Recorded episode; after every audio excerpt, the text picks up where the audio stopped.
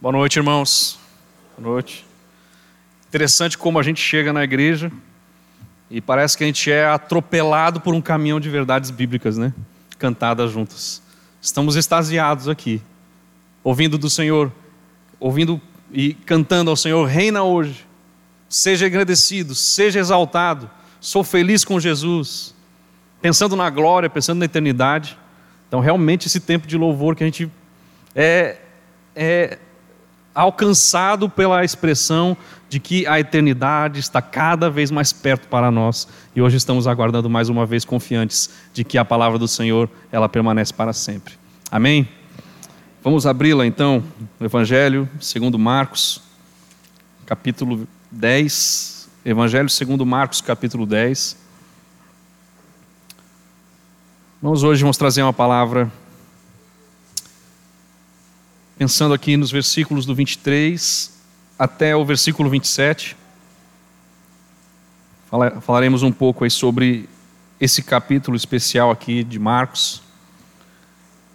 Então, vamos fazer a leitura da palavra do Senhor. Marcos capítulo 10, do versículo 23 ao versículo 27. Assim diz a palavra do Senhor. Então Jesus, olhando ao redor, disse aos seus discípulos: Quão dificilmente entrarão no reino de Deus os que têm riquezas. Os discípulos estranharam estas palavras, mas Jesus insistiu em dizer-lhes: Filhos, quão difícil é para os que confiam nas riquezas entrar no reino de Deus. É mais fácil passar um camelo pelo fundo de uma agulha do que entrar um rico no reino de Deus. Eles ficaram sobremodo maravilhados dizendo entre si: Então, quem pode ser salvo? Jesus, porém, fitando neles o olhar, disse: Para os homens é impossível, contudo, não para Deus, porque para Deus tudo é possível. Senhor, estamos aqui com toda a impossibilidade humana para estarmos ouvindo tua palavra.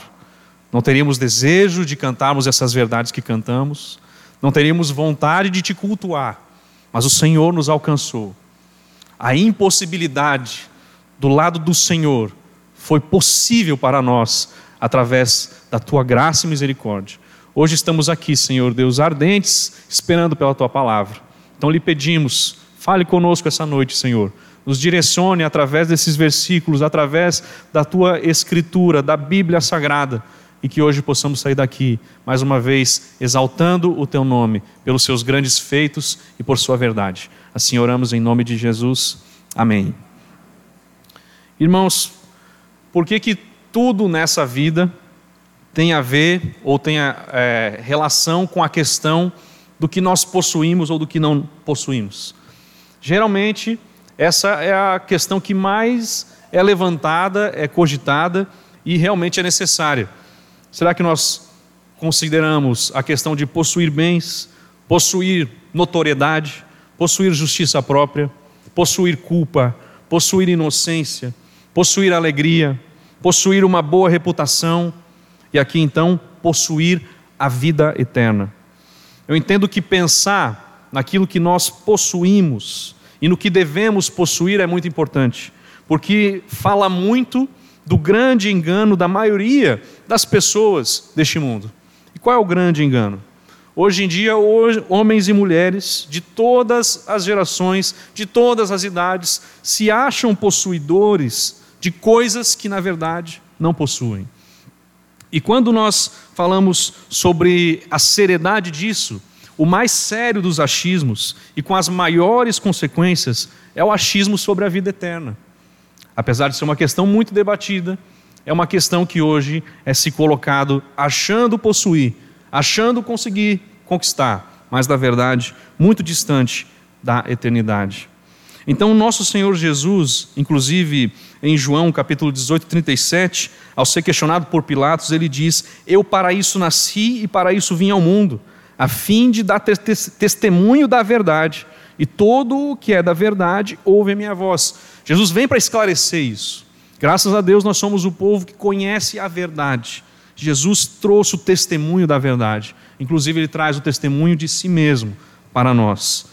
E a conversa aqui de Marcos capítulo 10, a conversa de Jesus com o jovem rico, é um exemplo do que é o ministério de Jesus, o que foi o ministério de Jesus nessa terra.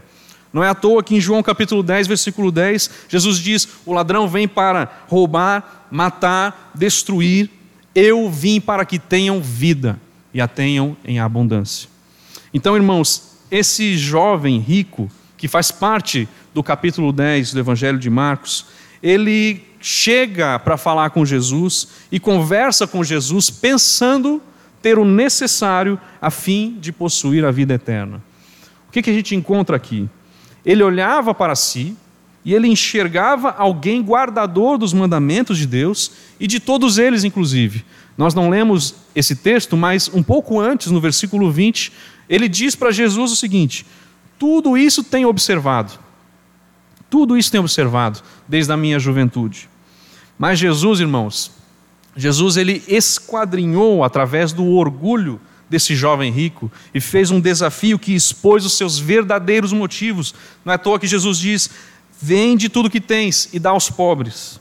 E aqui estava a barreira que podia manter aquele jovem fora do reino de Deus, ou seja, o seu amor ao dinheiro, a sua representatividade de um orgulho próprio, a barreira da autossuficiência que esse jovem não conseguia de maneira nenhuma atravessar.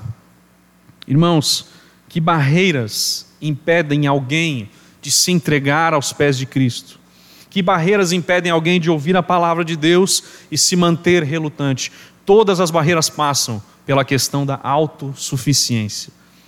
Quem acha que é capaz de angariar qualquer coisa na eternidade que não seja através da misericórdia e da graça de Deus, vai tropeçar nessa mesma barreira.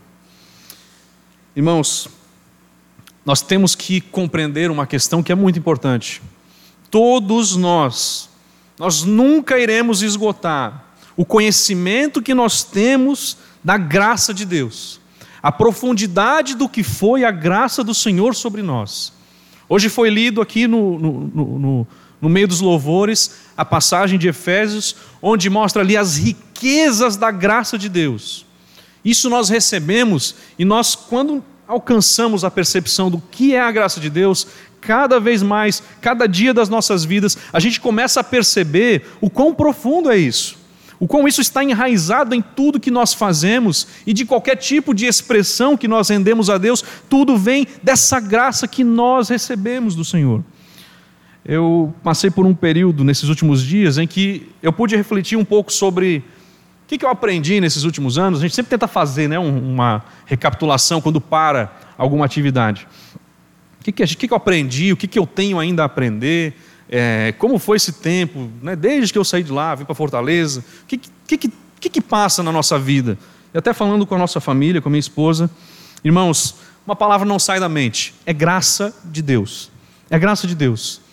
Sabe, se você já passou por essa experiência de ter se ausentado de algumas pessoas e depois ter retornado e conversado com elas, e você vê as pessoas caminhando no mesmo curso de vida, caminhando nas mesmas coisas, abraçando é, os mesmos anseios de vida, ainda aqui na terra, com os olhos voltados para a terra. Toda vez que você se volta mais uma vez e percebe isso, você olha para trás e você vê, se não fosse a graça de Deus, você estaria do mesmo jeito, caminhando da mesma forma. Não existe um momento sequer da sua vida que você ansiou o céu, a eternidade, Cristo Jesus, se não foi Deus colocando em você esse desejo. Deus aquecendo o seu coração para buscar a Deus. Deus conduzindo você para poder estar com a sua família, caminhando na fé do Senhor, ouvindo a palavra de Deus, se deleitando em louvar a Ele. Tudo isso é a graça de Deus. Pela graça nós somos salvos, isso não vem de nós. Mas a partir de que recebemos a graça do Senhor, ela gera em nós uma resposta. Nós somos atraídos para Deus. Nós somos atraídos para Deus. Irmãos, nós nos voltamos para Ele em adoração, em gratidão, em obediência. A graça afeta os nossos relacionamentos, a graça afeta a maneira como nós olhamos para os perdidos. Tudo isso vem da graça de Deus. Você pode passar 30 anos, 40 anos de cristão, mas todos os dias o crente se surpreende com a graça de Deus. É algo incrível, irmãos. E também é uma surpresa dos próprios discípulos aqui, em Marcos capítulo 10. Thomas Watson dizia que um coração cheio de graça é melhor do que uma cabeça cheia de noções. Os dons podem fazer de um homem um erudito, mas a graça faz de um homem um crente. É isso, irmãos. A gente precisa disso e lembrar cada vez mais disso. E aqui então, o jovem rico, ele se retirou triste. Né? É o contexto do nosso, da nossa passagem. Ele se retirou triste porque era possuidor de muitas coisas. E a gente vê que nós, cristãos, nós jamais substituiremos a graça de Deus por qualquer posse, por qualquer tipo de confiança em outra coisa. E Jesus, em Marcos 10, versículo 23, então, o nosso primeiro versículo que lemos hoje, versículo 23: Então Jesus, olhando ao redor, disse aos seus discípulos: Quão dificilmente entrarão no reino de Deus os que têm riquezas. Aqui também é importante pensarmos numa das belezas dos relatos de tudo que descreve Jesus Cristo com os seus discípulos. Jesus, com seus discípulos, ele tem um cuidado contínuo que é apresentado nas passagens das Escrituras. Ele olha ao redor e no seu olhar encontram-se os discípulos ali reunidos. E então Jesus se detém a ensinar, a confortar os corações dos discípulos. Isso, inclusive, nos faz pensar um pouco de como é o nosso relacionamento com a palavra de Deus. Sabe, irmãos, nós devemos ter essa mesma expectativa. Que assim como Jesus fazia com seus discípulos, ele faz conosco hoje. Ele está buscando cada vez mais nos ensinar, nos fazer conhecer mais dele, nos fazer conhecer mais do seu favor.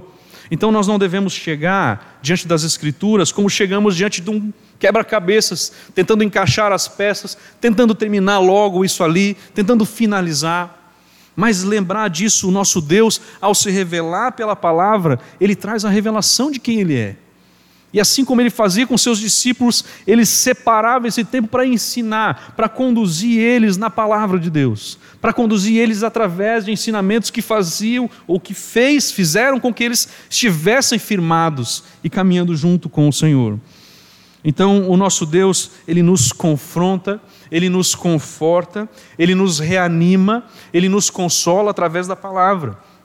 O nosso Senhor Jesus falava com muita gente, mas com seus discípulos ele se direcionava e ensinava todas as coisas para eles. Então, irmãos, a, a nossa caminhada cristã é uma caminhada de buscar mergulhar na palavra de Deus e colher tesouros insondáveis todos os dias na nossa vida. Nós devemos sim, irmãos, pedir sabedoria do alto. O que que Tiago 1,5 diz? Se porém alguém de vós necessita de sabedoria, peça a Deus, que a todos dá liberalmente, nada lhes impropera, e ser-lhe-á concedido. O pastor André falou hoje: vamos pedir mais de Deus, vamos pedir mais do Senhor, vamos pedir mais da Sua presença e continuar todos os dias clamando por isso. Então, Jesus, ele se interessa em nos esclarecer o que é importante. Recordar isso, irmãos, é chegar diante da palavra de Deus com um ânimo totalmente diferente. A gente chega para a palavra de Deus, ela está lá. Você vai chegar lá. Você vai orar ao Senhor, pedindo: Senhor, eu sei que tu tens algo a me ensinar. Senhor, eu sei que o teu propósito é se revelar através dessa palavra.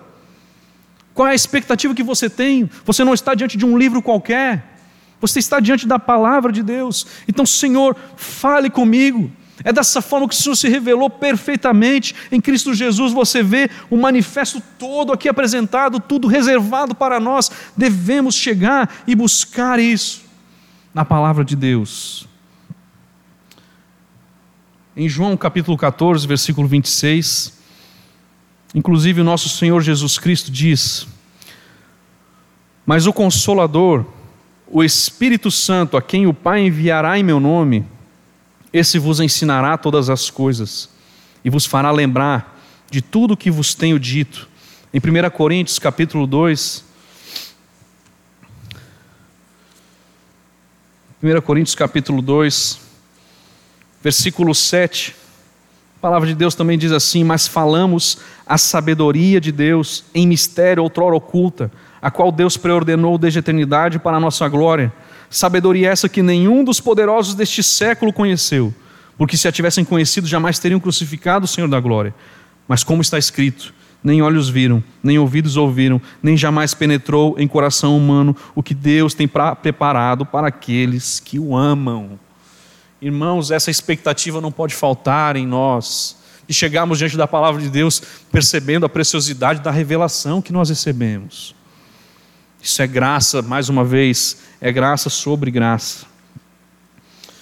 Então, aqui, Jesus, voltando para Marcos capítulo 10, Jesus, ao proferir a sentença para o jovem rico, nós percebemos aqui que ele diz: quão dificilmente para os seus discípulos, quão dificilmente entrarão no reino de Deus os que têm riquezas. Então ele fala com seus discípulos isso. Qual é a reação dos discípulos aqui? A reação dos discípulos é de uma total surpresa. Eles ficaram atônitos ali. Eles ficaram realmente impressionados com aquilo que Jesus disse. Ele causou as palavras de Jesus nos discípulos um estranhamento.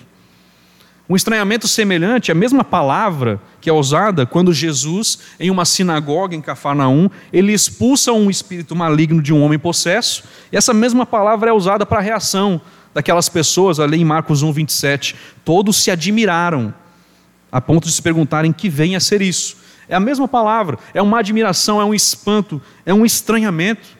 Ficaram atônitos com aquilo que Jesus disse: quão dificilmente entrarão no reino de Deus os que têm riquezas. Versículo 24 diz essa reação: os discípulos estranharam essas palavras. Os discípulos ficaram surpresos com as palavras de Jesus. Aí por que será que os discípulos ficaram surpresos? O que está acontecendo aqui? Por que, que os discípulos estranharam Jesus falando isso? Será que para nós é tão normal essas, essas verdades? Será que é, não causam estranheza também na gente? Por que, que causaram nos discípulos? Primeiramente, a gente tem que ter a noção, o entendimento do próprio contexto cultural da época onde Jesus diz para os seus discípulos isso. A riqueza, a saúde, elas estão ligadas à obediência à lei e, portanto, à bênção de Deus. Se alguém for abençoado por entrar no reino de Deus, eles pensariam que deve ter sido esse jovem rico, que guardava os mandamentos de Deus e que era plenamente abençoado com todas as posses e riquezas possíveis ali. Irmãos, a bênção de Deus através da obediência não é algo ruim, não. A gente não vê isso como errado na palavra de Deus. Você vai ver, por exemplo, na conversa onde Satanás diz para Deus, em Jó capítulo 1, versículo 9, o seguinte: Porventura, Jó, debalde teme a Deus? Acaso não o cercaste com sebe? A ele, a sua casa, a tudo quanto tem? A obra de, sua, de suas mãos abençoaste? E os seus bens se multiplicaram na terra. Então, Deus abençoando as obras das mãos de Jó. Isso é bíblico. Em Salmo, Salmo 128, 1 e 2, é um salmo muito belo da palavra de Deus. Bem-aventurado aquele que teme ao Senhor e anda nos seus caminhos. Do trabalho de tuas mãos comerás, feliz serás e tudo te irá bem.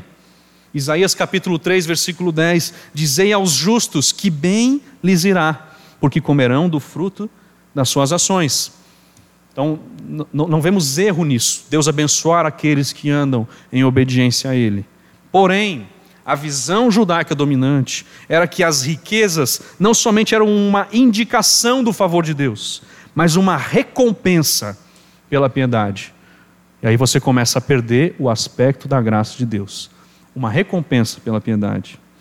Então, que tipo de reino era esse? Os discípulos se questionavam. Que tipo de reino era esse, aqui em Marcos 10, no qual homens deveriam se tornar crianças para entrar? Versículo 15, Jesus diz: Em verdade vos digo: quem não receber o reino de Deus como uma criança, de maneira nenhuma entrará nele. O que uma criança é capaz de fazer para herdar o reino de Deus?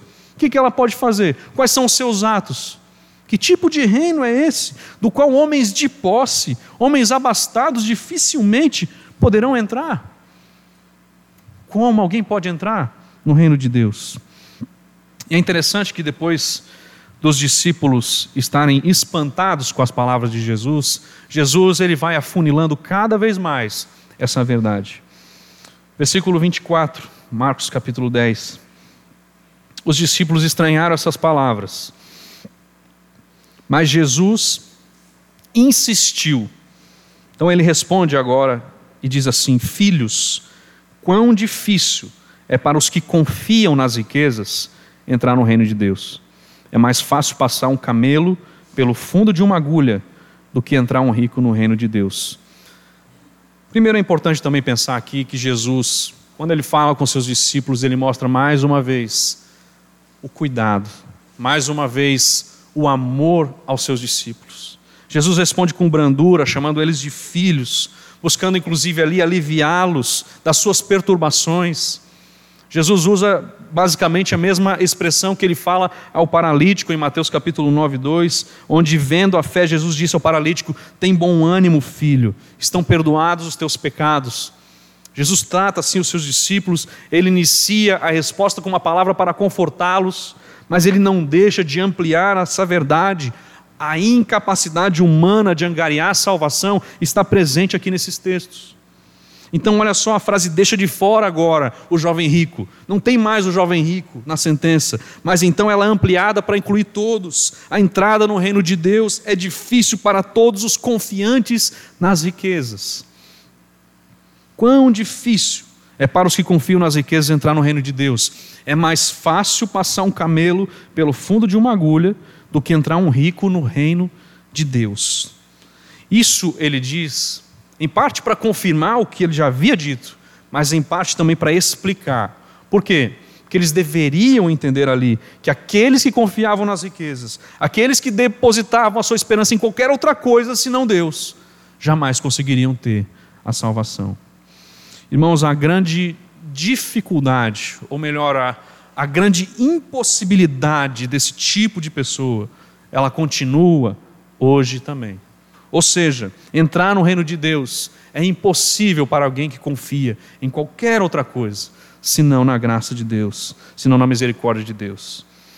O exemplo que Jesus usa aqui, no versículo 25, é um exemplo proverbial, né? É mais fácil passar um camelo pelo fundo de uma agulha do que entrar um rico no reino de Deus.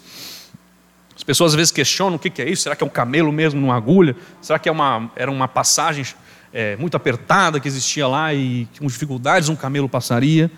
Mas aqui Jesus está mostrando um exagero, um esclarecimento para mostrar aqui que o homem confiante em suas posses jamais conseguirá entrar no reino de Deus. Ele está mostrando uma impossibilidade. Mesma coisa que Jeremias 13, 23. Né? Pode acaso o etíope mudar a sua pele? Ou o leopardo as suas manchas? Qual é a resposta? Não, é impossível. Então, basicamente, aqui Jesus está usando isso para poder reforçar essa verdade. O ponto óbvio aqui dessa expressão não é que a salvação seja difícil, mas sim que é humanamente impossível para todos por qualquer meio, incluindo os ricos. Então, tanto é assim, irmãos, que a reação dos discípulos, ela piorou em surpresa. Os discípulos estavam atônitos, os discípulos estavam impressionados com a palavra de Jesus, mas depois de Jesus falar isso, os discípulos tiveram uma reação maior ainda. Versículo 26 diz: Eles ficaram sobremodo maravilhados. Ou seja, eles ficaram além das medidas, extraordinariamente eles ficaram maravilhados, dizendo entre si, e o que, que eles diziam? Então, quem pode ser salvo? Quem pode ser salvo? Quando Jesus usou o exemplo de um homem rico, quando ele usou esse exemplo do camelo passar por um buraco de uma agulha, os discípulos corretamente entenderam as palavras de Jesus como afetando toda a humanidade. Quem pode ser salvo? É aqui que Jesus queria chegar com seus discípulos.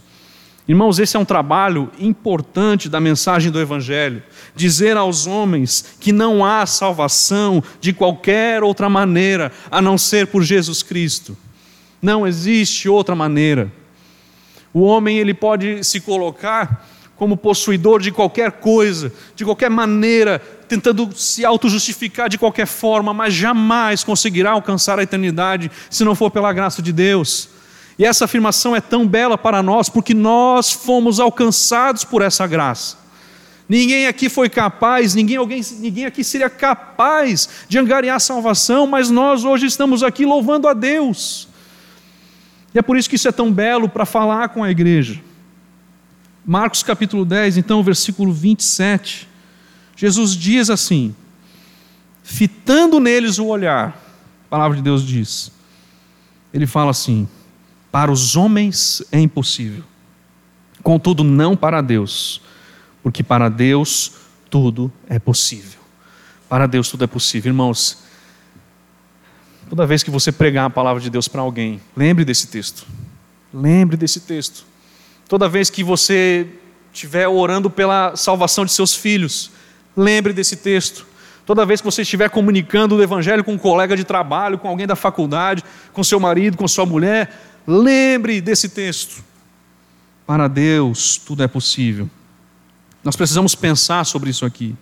O alvo de toda essa conversa de Jesus com seus discípulos não foi deixar os discípulos sem esperança, pensando que eles não seriam salvos, mas o nosso Senhor aqui, ele fita os olhos em seus discípulos o nosso Senhor olha para os seus discípulos aqui, mas diferente do que ele faz quando fitou os olhos no jovem rico, aqui ele mostrou a total esperança baseada unicamente no agir de Deus. Essa é a diferença total que nós temos aqui, irmãos. Para o jovem rico, Jesus fitou os olhos também. Versículo 21 diz assim: Versículo 21, Jesus fitou os olhos. Mas o que Jesus diz? Só uma coisa te falta. Olha só. Jesus diz para o jovem rico: Só uma coisa te falta. Vai, vende tudo o que tens, dá aos pobres e terás um tesouro no céu. Então vem e segue-me. Jesus fitou os olhos para o jovem rico e disse isso. Aí a gente pensa assim, mas será que Jesus estava aqui nesse versículo 21 dizendo uma maneira de ser salvo pelas obras? É isso que o texto está mostrando? Claro que não. Ele está expondo aqui, Jesus está expondo a pecaminosidade não admitida daquele jovem. Ele não percebia o que estava errado com ele. Mas irmãos, para os discípulos, Jesus ele fitou os olhos nos discípulos e disse, versículo 27, para os homens é impossível. O homem não pode fazer. Contudo, para Deus, não para Deus, porque para Deus tudo é possível. Irmãos, claramente Jesus está falando da entrada no reino de Deus. Esse é o assunto do capítulo. E esse mas para Deus, tudo é possível, é como uma ponte colocada na separação que tem da total impossibilidade do homem de conseguir salvação por recursos naturais e da grande obra redentora do nosso Salvador Jesus Cristo. Então, assim como nós iniciamos falando sobre a graça de Deus, sobre o curso dessa passagem levar para essa preciosidade, preciosa verdade, nós encontramos aqui que somente pela graça de Deus nós entramos no reino de Deus. É só pela graça. Isso é uma boa notícia, porque Ele provê a graça necessária. O favor e a obra é de Deus. Isso é muito bom para nós ouvirmos. É dito que o impossível pelo lado dos homens torna-se possível pelo lado de Deus. É assim que a gente entende toda a obra redentora do Senhor em nossas vidas. Toda a Escritura apresenta essa verdade para nós. Toda a Escritura, sempre que encontramos algo humanamente impossível, o nosso Deus mostra que para Ele nada é impossível. Um exemplo claro, né? Abraão e Sara, a promessa de que na descendência de Abraão seriam abençoadas todas as famílias da terra. E você vê Abraão e Sara passando o tempo ali, avançados de idade. E em Gênesis capítulo 18, olha só o que a palavra de Deus nos mostra. Em Gênesis capítulo 18.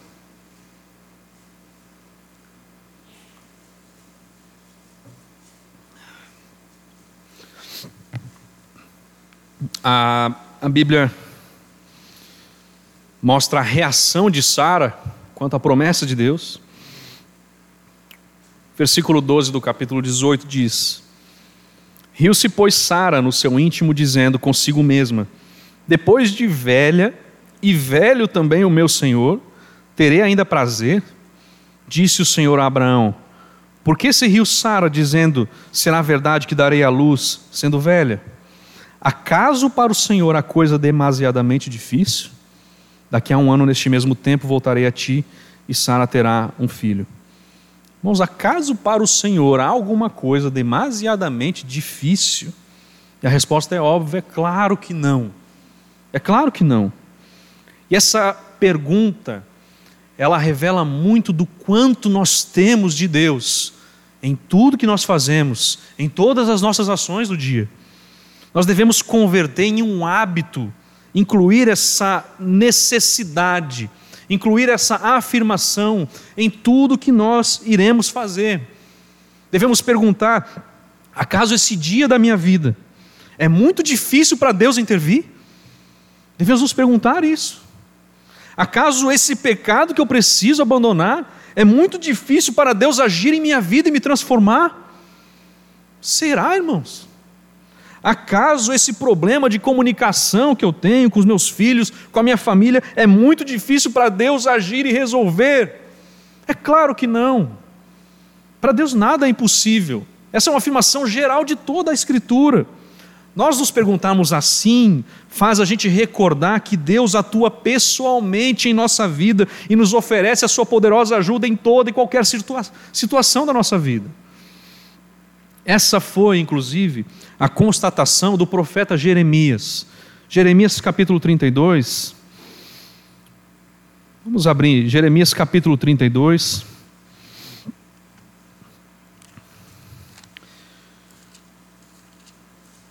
Jeremias está clamando ao Senhor ali. Ele ora a Deus, um profeta fiel ao Senhor. E ele faz a sua oração ao Senhor.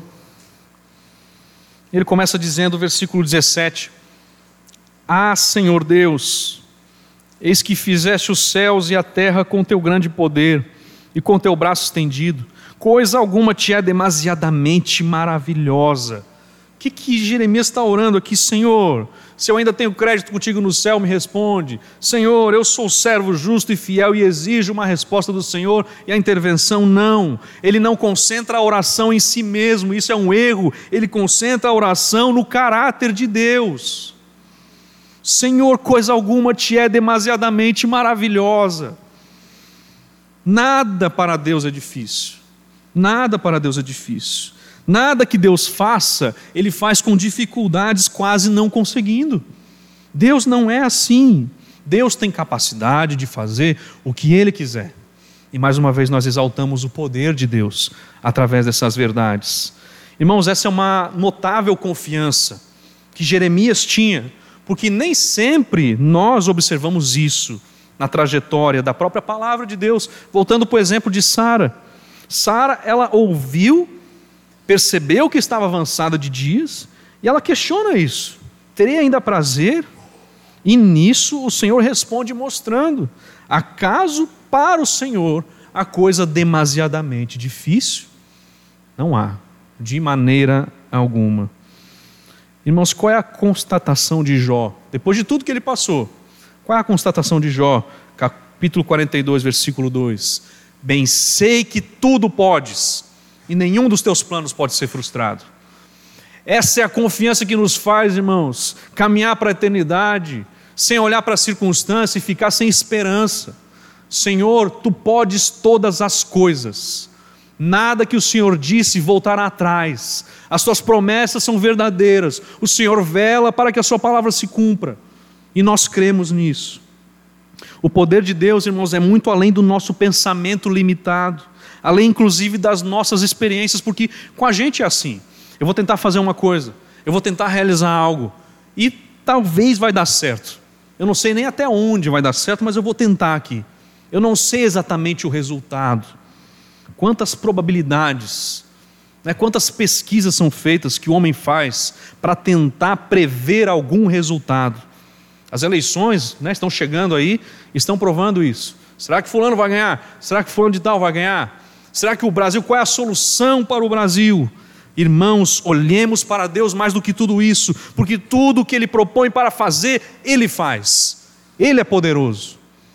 Tudo que Ele propõe para fazer, Ele faz. Isaías 14, 27, a palavra de Deus nos diz: Este é o desígnio que se formou concernente a toda a terra, e essa é a mão que está estendida sobre todas as nações, porque o Senhor dos exércitos o determinou. Quem, pois, o invalidará? A sua mão está estendida. Quem, pois, a fará voltar atrás? Esse é o nosso Deus. Daniel 4,35: Todos os moradores da terra são por ele reputados em nada, e segundo a sua vontade, ele opera com o exército do céu e os moradores da terra. Não há quem lhe possa deter a mão, nem lhe dizer: Que fazes? Essa é a grandeza do nosso Senhor. Irmãos, quando nós orarmos, nós temos de lembrar disso, do quão grande é em poder ao nosso Deus. Nós cantamos isso, nós exaltamos o nosso Deus e precisamos viver dessa forma. A única esperança da humanidade está no caráter, nas promessas, nas ações do único Deus verdadeiro. Malaquias capítulo 3, 6: Porque eu, Senhor, não mudo, por isso vós, filhos de Jacó, não sois consumidos. Irmãos, todas as coisas são possíveis na presença de Deus. Na presença de Deus. Ah, pensando sobre isso, a gente sabe que a nossa passagem está falando da entrada no reino dos céus. E vamos pensar isso agora. Irmãos, todas as coisas que concernem a eternidade, tudo provém do Senhor. Tudo que é necessário para a salvação do homem provém do Senhor. Então, com base na expiação, ele nos fornece a justiça perfeita que o homem nunca pôde alcançar. Nós temos hoje a justiça de Deus, pertencente a quem? A Cristo Jesus. A justiça de Cristo está em nós. No momento em que você creu, naquele momento você foi declarado justo por Deus. Essa é a expressão da justificação. Romanos 5, versículo 1 diz: Justificados, pois, mediante a fé. Mediante a fé, temos paz com Deus por meio do nosso Senhor Jesus Cristo. Isso é um feito de Deus. Para o homem, isso é impossível de fazer. Isso é obra do Senhor. Inclusive na passagem de Gálatas 2, quando ele fala de forma presente sobre essa vida, ele diz: Esse viver que agora tenho na carne, o viver que eu tenho hoje, eu vivo pela fé no Filho de Deus, que me amou e que se entregou por mim. É, para Cristo Jesus, para o apóstolo Paulo, para o apóstolo Pedro, para João, para as Escrituras todas, a vida que nós temos hoje na fé é uma vida que nos foi doada que nos foi entregue e que de maneira nenhuma nós poderíamos alcançar. Seria totalmente impossível pelas obras da lei, por qualquer tipo de recurso humano. Nós fomos declarados justos no passado, quando cremos na justiça de Cristo, mas o viver que nós temos agora é um viver justificado. Essa fé traz ao presente esse ato, até a eternidade. Quando nós estivermos na eternidade, nós ainda estaremos vestidos da justiça de Cristo. Ainda estaremos vestidos da justiça de Cristo. Você nunca vai estar vestido com a sua própria justiça, mas é sempre a justiça de Cristo. O ato de você passar toda a eternidade com Deus, adorando a Deus pela redenção e salvação, é porque você está vestido da justiça de Cristo Jesus. Isso é complicado porque chega um momento que a gente tenta viver como se a salvação dependesse da gente. Apesar de sabermos tudo isso, em algum momento da vida somos levados nessa tendenciosidade de viver tentando se auto-justificar com as nossas ações. E era isso que o jovem rico jamais conseguiria fazer. É isso que Jesus explica nesse texto. Não tem como, nada que qualquer pessoa possa fazer vai levar ela à salvação, se não for o arrebatamento dos céus para a sua alma se não for o alcance eterno de Deus intervindo no curso da sua vida. Marcos 10, 26, mais uma vez, eles ficaram sobremodo maravilhados, dizendo entre si: Então quem pode ser salvo? Quem pode fazer algo ou ser capaz de ser salvo?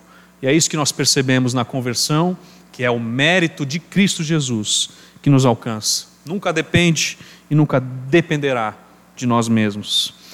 Outra questão importante, irmãos, nós precisamos entender que a nossa vida cristã, a caminhada cristã, é uma caminhada onde a impossibilidade do homem se apresenta todos os dias.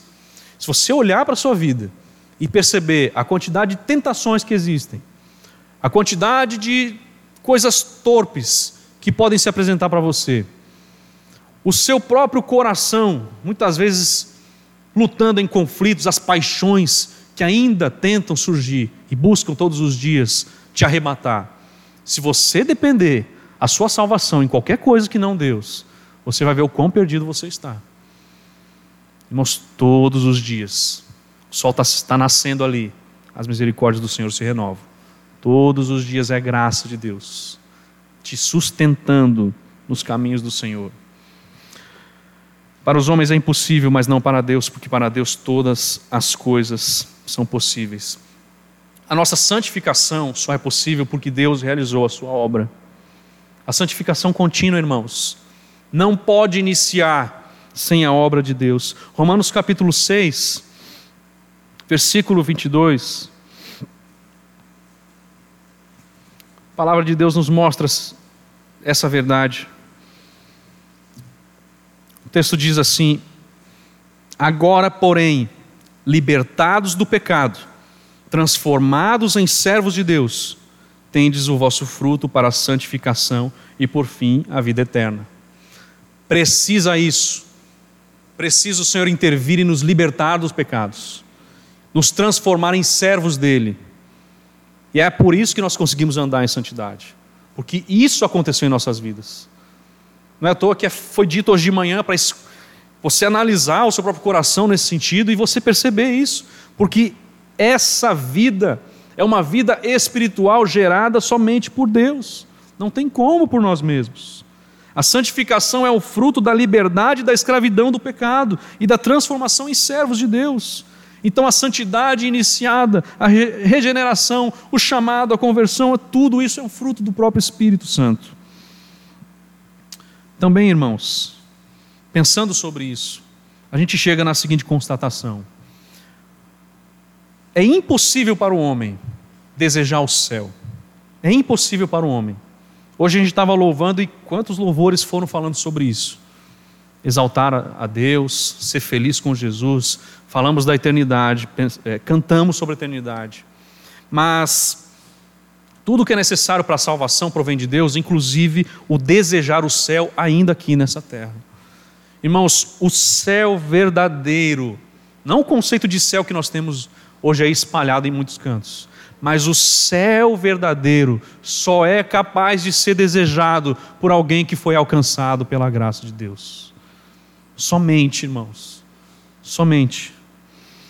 Pense em um homem sem a graça de Deus, sem estar vestido da justiça de Cristo, como ele iria entrar no céu, como ele iria gostar e desejar o céu, quais, quais são as alegrias que ele iria desejar ter no céu, quais são a, as pessoas que ele iria gostar de se assentar e conversar. Por quê? Porque esse homem vive na lascívia, na devassidão, não busca a Deus, não ama ao Senhor, por que, que no céu, por que, que ele iria desejar o céu? Se as pessoas que não buscam a Deus não estão lá, com quem que ele teria relacionamentos? Com quem que ele se comunicaria?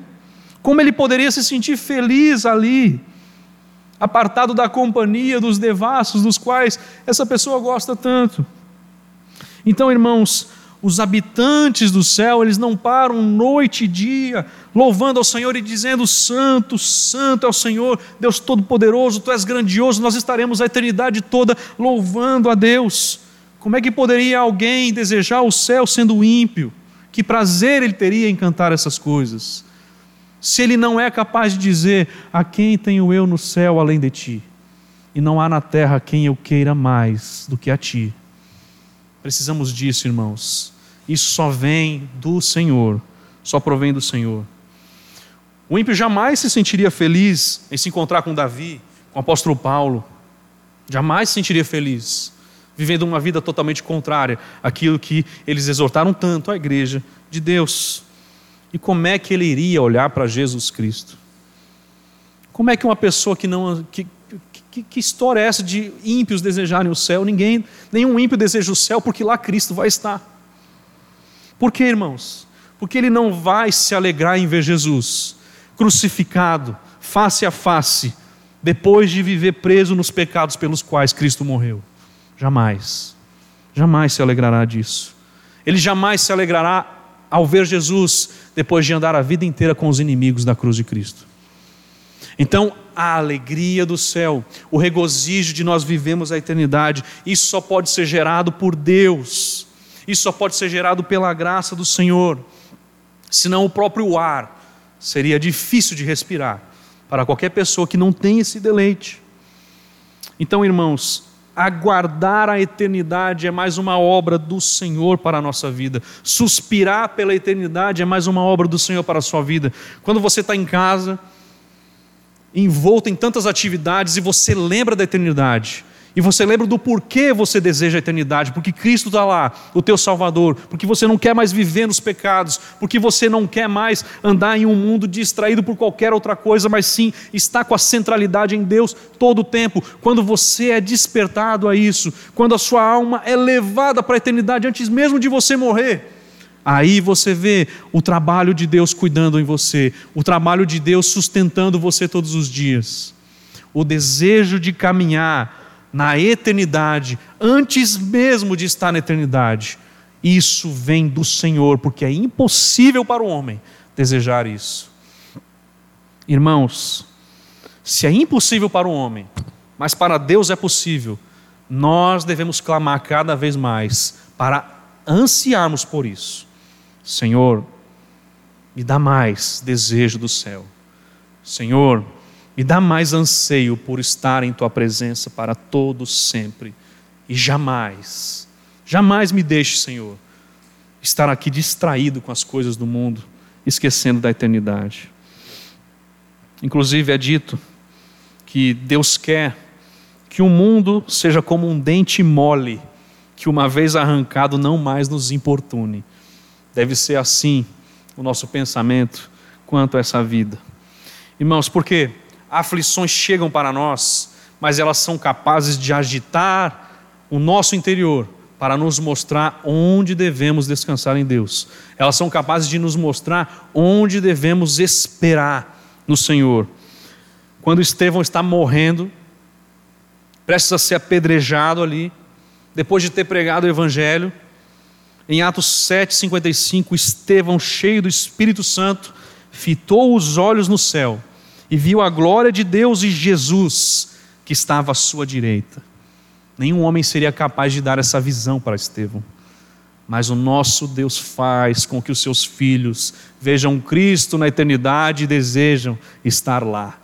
Irmãos, graças a Deus, hoje Ele te dá esse desejo. Ore por isso. Senhor, aqueça o meu coração com a eternidade. Senhor, aqueça o meu coração com a busca do meu lar celestial. Não me deixa, Senhor, ficar nesse mundo extasiado pelas coisas dessa terra, mas me dê o desgosto das coisas da terra a ponto de eu desejar somente a Ti. Que assim seja para a igreja de Batista de Parquelândia e que a nossa vida seja um reflexo dessa verdade que Jesus diz aos seus discípulos: para os homens é impossível, mas para Deus tudo é possível. Amém? Vamos orar, irmãos, mais uma vez. Senhor, nosso Deus, a possibilidade de entrarmos no reino de Deus foi concedida. E não somente a possibilidade, mas a certeza de que estamos caminhando e iremos para a eternidade. A convicção de que a nossa vida está guardada em tuas mãos. O Senhor é o bom pastor, ninguém tira suas ovelhas de tuas mãos. Senhor, sustente a tua igreja com poder. Senhor, conduza a tua igreja no desejo por mais de Cristo Jesus. Senhor, nos faça amar o anseio pela eternidade. Senhor, nos faça crescer, Senhor Deus, ao reconhecer que a tua graça nos alcançou. Nos mostra, Senhor, mais uma vez, que a alegria do cristão é ser feliz contigo. A alegria do cristão é ser feliz por estar completamente salvo e isso não vem de nós, mas é dom de Deus. Tu és maravilhoso, Senhor. A tua palavra fala conosco e nos conduz. E mais uma vez lhe pedimos: esteja conosco. Estamos passando por momentos de grandes tribulações, estamos passando por momentos de grandes instabilidades nesse mundo, mas nós sabemos que o Senhor é a nossa rocha eterna e é em Ti que nós depositamos a nossa confiança. Louvado seja o Teu nome para todos sempre. Amém.